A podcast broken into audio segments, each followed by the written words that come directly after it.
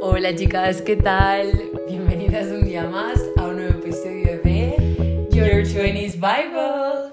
¿Qué tal? Eh, bueno, esperemos que estéis muy bien esta nueva y última semana de mayo.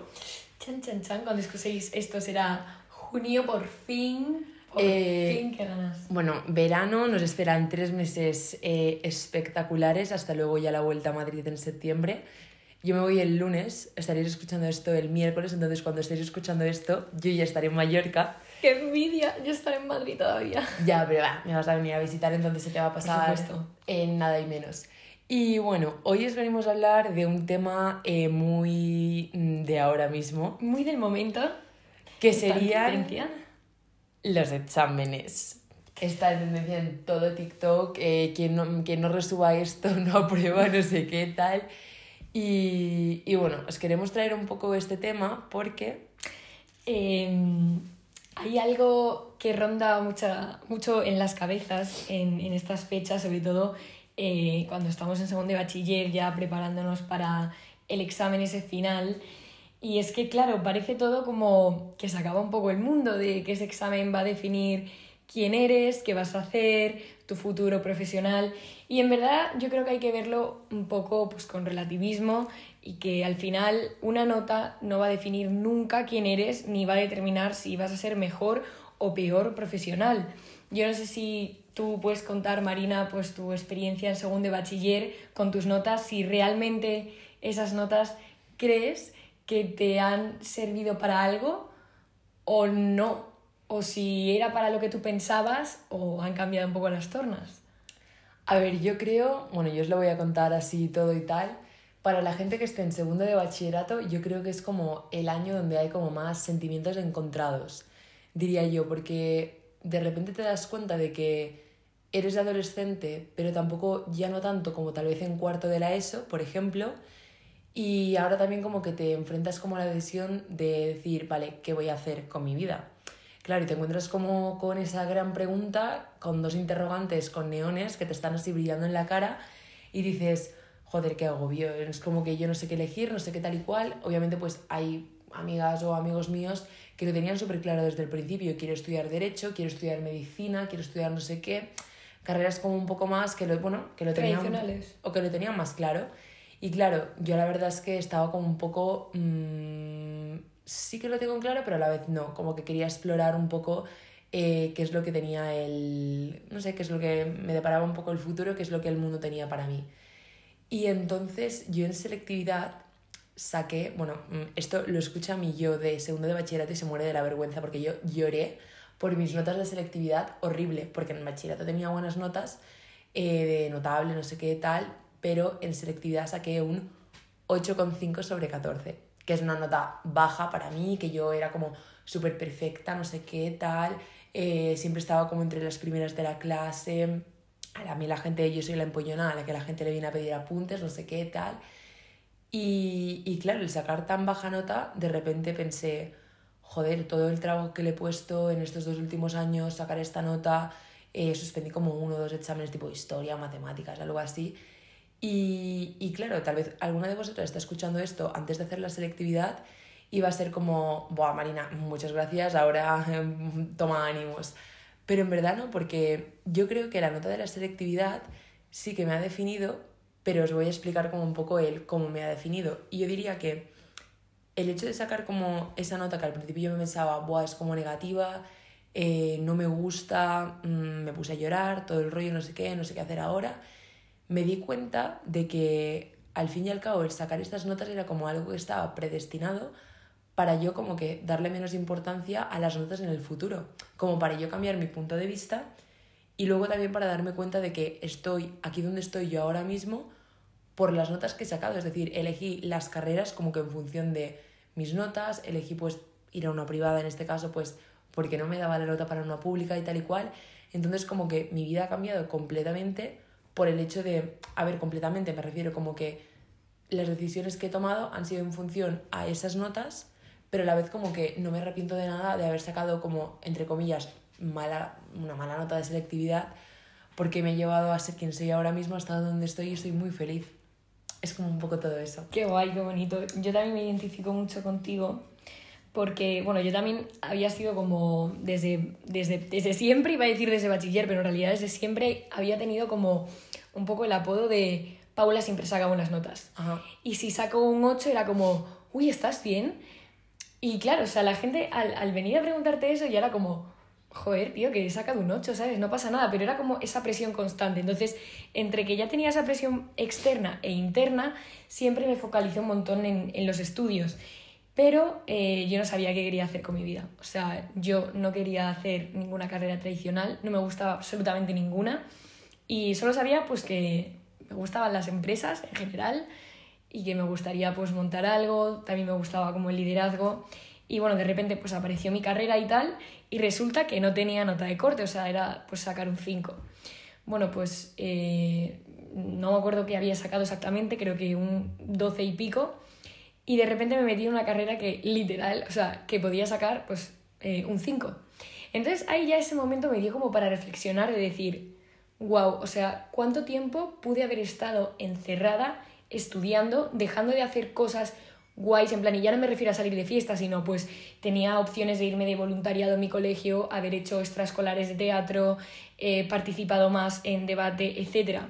ciertas actividades que a día de hoy hubiera valorado tener y que no hice por estudiar y por obsesionarme por un número, que es como que ahora lo pienso y mm, creo que las notas me han ayudado como a ser disciplinada y trabajadora, pero por otro lado me han cohibido de muchísimas cosas que a día de hoy hubiera valorado más tener a nivel profesional. Entonces, pues un poco esta reflexión de que si no tenéis claro exactamente qué hacer y estáis agobiadas por la nota, pues mira, sé que suena muy fácil decirlo, pero si hay que presentarse al año que viene y este año te lo tomas de decisión de qué quiero hacer con mi vida, pues es como que no pasa nada por salirse del camino un poco del rebaño, que no es primero de bachiller, segundo de bachiller y ya te metes en una carrera hasta cuatro años y sales a trabajar. O sea, es que ojalá todo fuera tan fácil, claro. pero que no es así y ahora os hablaremos un poco más de el salirse del camino y todas las opciones que conlleva, que también son igual de buenas. Claro. Yo en mi caso, eh, después de la de selectividad, yo tenía claro que no me quería meter directamente en una carrera y en verdad doy gracias por tener como tanto a mi padre como a mi madre que me entendieron muy bien, es decir, ellos entendieron perfectamente que, que no me quisiese meter otra vez a seguir estudiando y, y al fin y al cabo pues también doy gracias porque ellos, bueno, en mi caso, en mi familia pues se, se pudo permitir, es decir, se pudieron permitir el hecho de yo ir al extranjero y luego también pues que aceptaron mi decisión porque muchas veces es como que, vale, entendemos que no quieras seguir estudiando, pero realmente como que irte al extranjero no, yo qué sé, porque tus padres prefieren que te quedes en España o en el país de donde vosotras seáis o lo que sea. Y en mi caso pues como que sí que me apoyaron en mis decisiones y por eso sí que hago este inciso de que doy las gracias porque si no, no sería la persona que soy, que soy ahora. Y entonces yo en mi caso me fui a, a Estados Unidos, es decir, os vamos a contar ahora un poquito cómo lo hicimos nosotras, es decir, cómo decidimos nuestra la carrera en la que entrar, un poco el proceso y tal, porque es un poco lo que dice Paula, es al fin y al cabo está como el camino tradicional que yo creo que se está rompiendo muchísimo, muchísimo, muchísimo, porque cada uno como que de cada vez como que hace más su vida, hay como mil opciones, te puedes ir después de bachillerato a hacer un año de voluntariado, un año al extranjero, mm, quedarte a trabajar en un sitio, en otro, tal porque al fin y al cabo yo creo que como que el bloqueo económico de decir mm, irme a Estados Unidos o irme al extranjero, lo que sea, tal y cual, es muy caro para nada. Es decir, hay como mil opciones de, ya os digo, os vais de voluntariado, os vais, yo que sé, a trabajar en un hotel y os pagan como un poco menos porque el hospedaje está incluido. Es como que hay mil opciones para poderse ir o yo qué sé, si queréis quedar como que también cabe la opción, lo que vosotras queráis, como si de verdad os apetece después de segundo de bachillerato empezar una carrera, es como que está bien, es como que no hay una respuesta correcta, sino que la única respuesta realmente como que reside en vosotras mismas. Y en mi caso, yo la respuesta la encontré pues yéndome al extranjero, es decir, un poco cortando con todo lo que yo conocía y irme sin conocer a nadie, sin saber muy bien en la familia como de acogida en la que me metía y como que poco a poco construyendo una vida totalmente distinta, unos hábitos, una rutina en la otra punta del mundo y me acuerdo de muchas veces, pues, como estábamos hablando en el episodio anterior, de, en el otro, como el de hace dos semanas, de echar de menos, de como que querer volver a mis hábitos y rutinas como que tenía más interiorizados, pero de repente te das cuenta de que encuentras como que paz en otro lado y mil experiencias, historias que me han cambiado completamente la, la persona, mi manera de ser y la persona que soy y que no sería quien soy. Me repito mucho en eso, pero es verdad que cada una de las experiencias que vivimos como que nos transforman en la persona que somos. Y, y eso, que a mí Estados Unidos me cambió muchísimo, la gente que conocí, las distintas culturas, eh, hablar todo el rato un idioma distinto y como que te, te hace salir mucho de la zona de confort, de tenerte que explicar en situaciones complicadas y, y eso que yo, por ejemplo, en mi caso, yo lo recomiendo muchísimo, lo de irme un año al extranjero y aunque yo qué sé, por ejemplo, si ahora no lo veis muy claro, pues haced la carrera y luego, por ejemplo, iros un año después de la carrera, antes del máster o antes de empezar a trabajar o lo que sea. Es como que yo creo que cada uno, pues cada una de nosotras tiene un camino distinto, pero es como que somos nosotras mismas como que las autoras de nuestra historia, entonces como que el próximo capítulo lo escribís vosotras, no es como porque vuestros padres os digan tienes que estudiar medicina o tienes que estudiar algunas de esas carreras como que yo considero mm. más tradicionales, porque la llevamos cinco generaciones de médicos en la familia, si te apetece ser profesora de infantil, lo eres. Tal cual.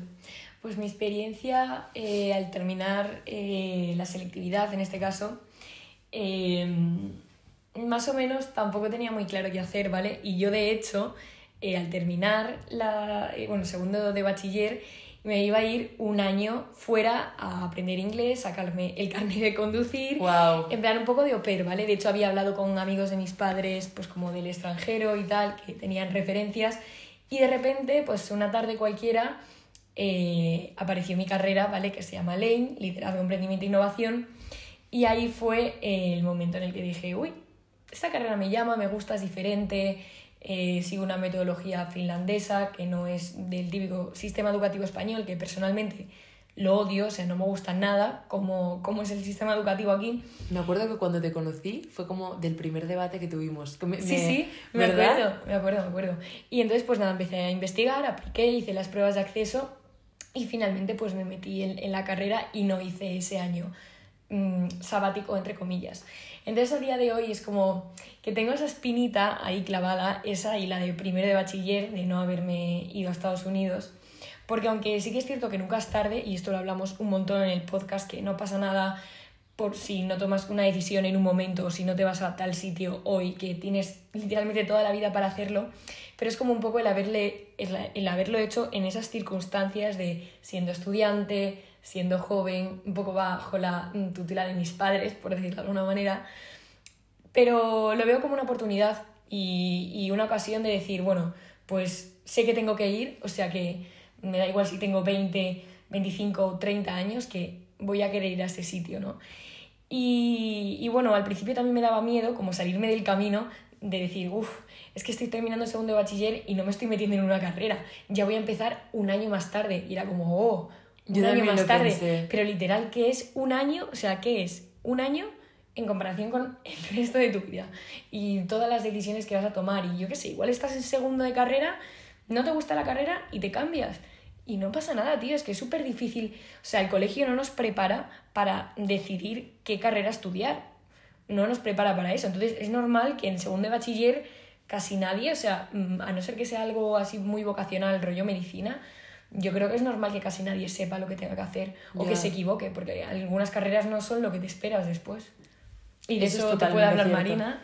Sí, a ver, yo chicas, eh, el año pasado dejé la, dejé la carrera, la de Lane, donde conocí a Paula, y en verdad en mi caso yo lo dejé porque no cumplía las expectativas que yo me había creado de la carrera en cuanto a idiomas y bueno, como muchas cosas más como internas que fueron surgiendo y entonces como que el verano pasado tomé la decisión pues de eso, de cambiarme de carrera y tal.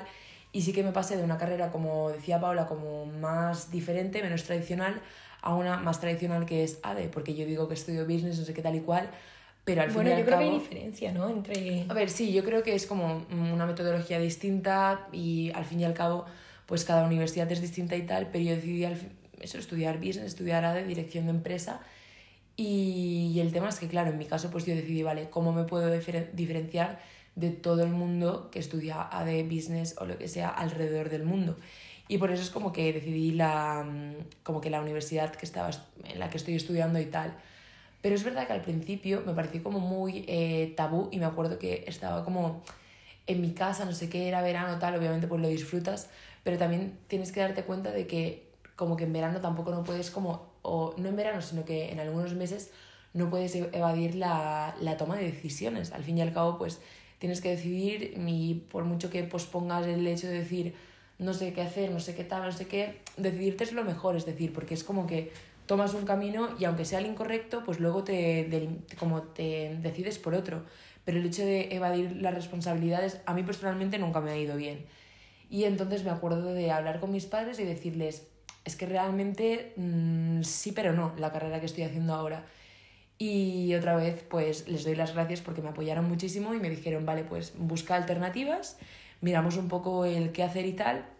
Y entonces encontré la, la carrera donde estoy ahora y tal.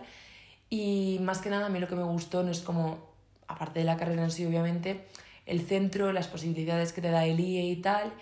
Y, y bueno, entonces pues un poco fue, fue eso el porque yo me decidí irme de la carrera.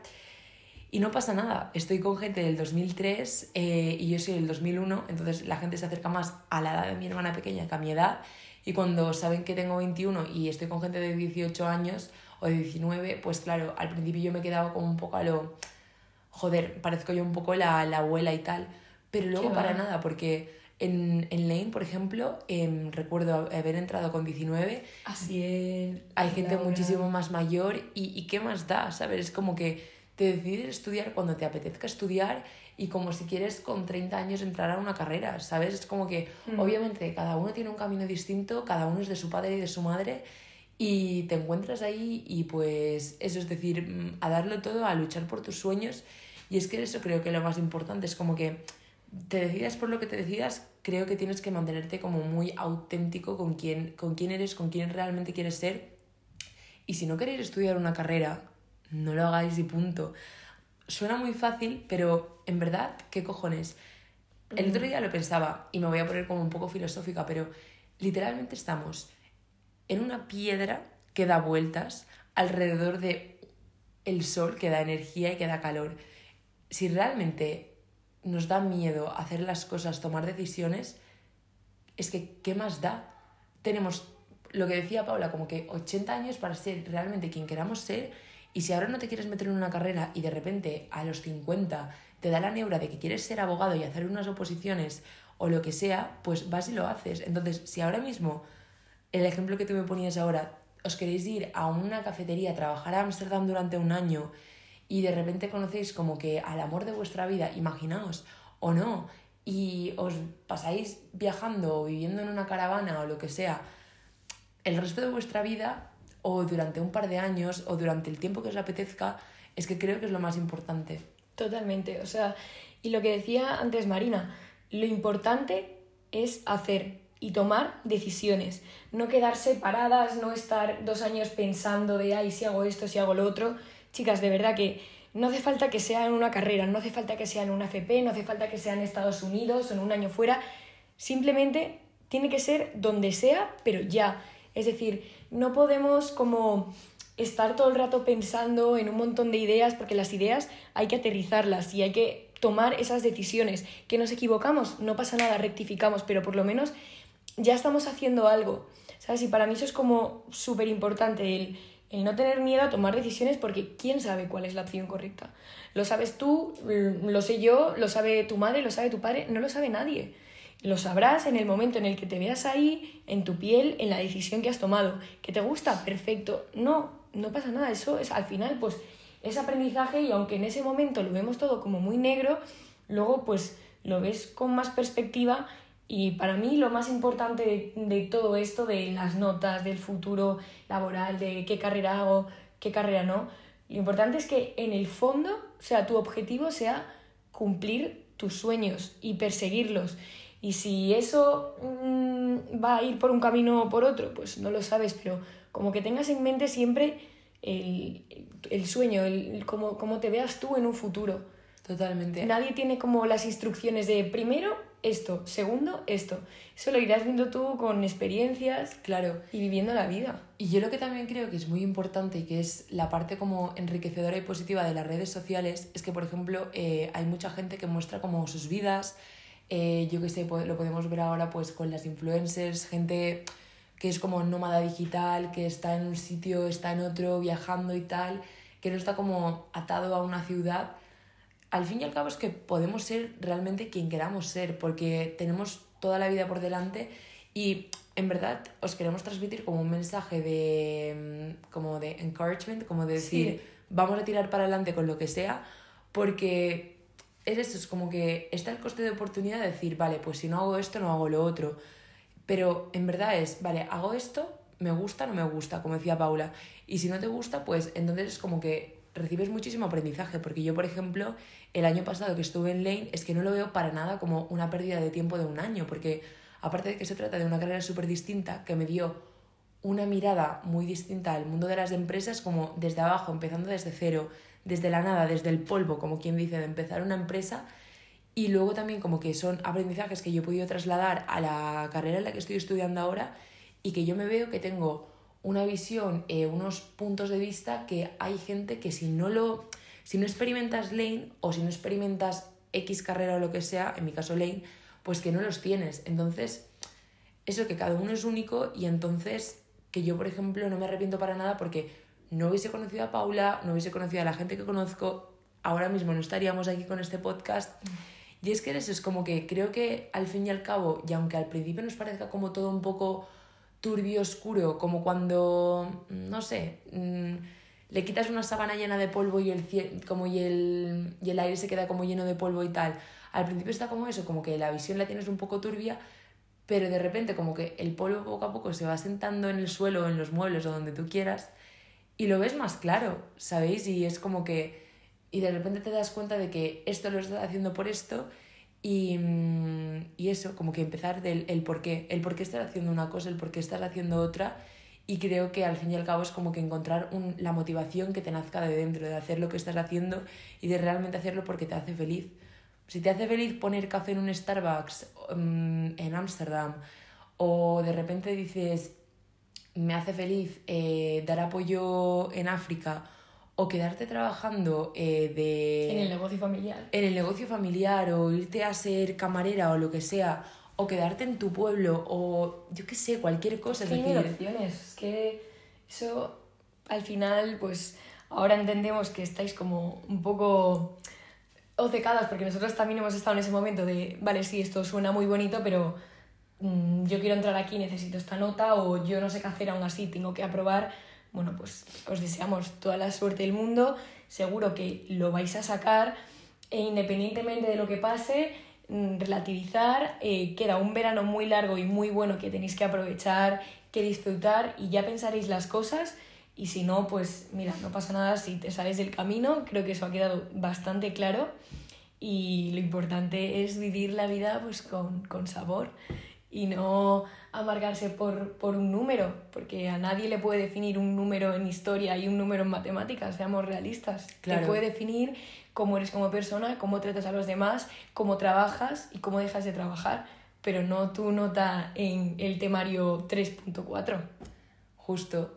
Y además, no sé, es decir, creo que lo más importante, eh, me está encantando el episodio, creo que lo más importante es como que os mantengáis auténticas, que luchéis por lo que realmente queréis y si os tenéis como que enfrentar a vuestros padres o a decisiones complicadas de decir, pues no quiero esto, quiero otra cosa y tal, creo que Es que al final es tu vida. Sí, es que es tu vida y es como que yo me acuerdo de, de la Marina de 18 años que cogió las maletas y se piró a Estados Unidos, pues obviamente pues amparada por mis padres porque me lo estaban pagando ellos y tal, pero os juro que por ejemplo ahora mismo soy tan independiente es como haber puesto mi primera lavadora, eh, no sé, mi primera compra en el supermercado, hacerme yo la comida y tal, son como que mil tareas que en casa pues no tenía y te das cuenta de que puedes, de que totalmente puedes. Es decir, al principio te da miedo, pero poco a poco vas como pasito a pasito y te das cuenta de que puedes con esto, con, con todo y con todavía más.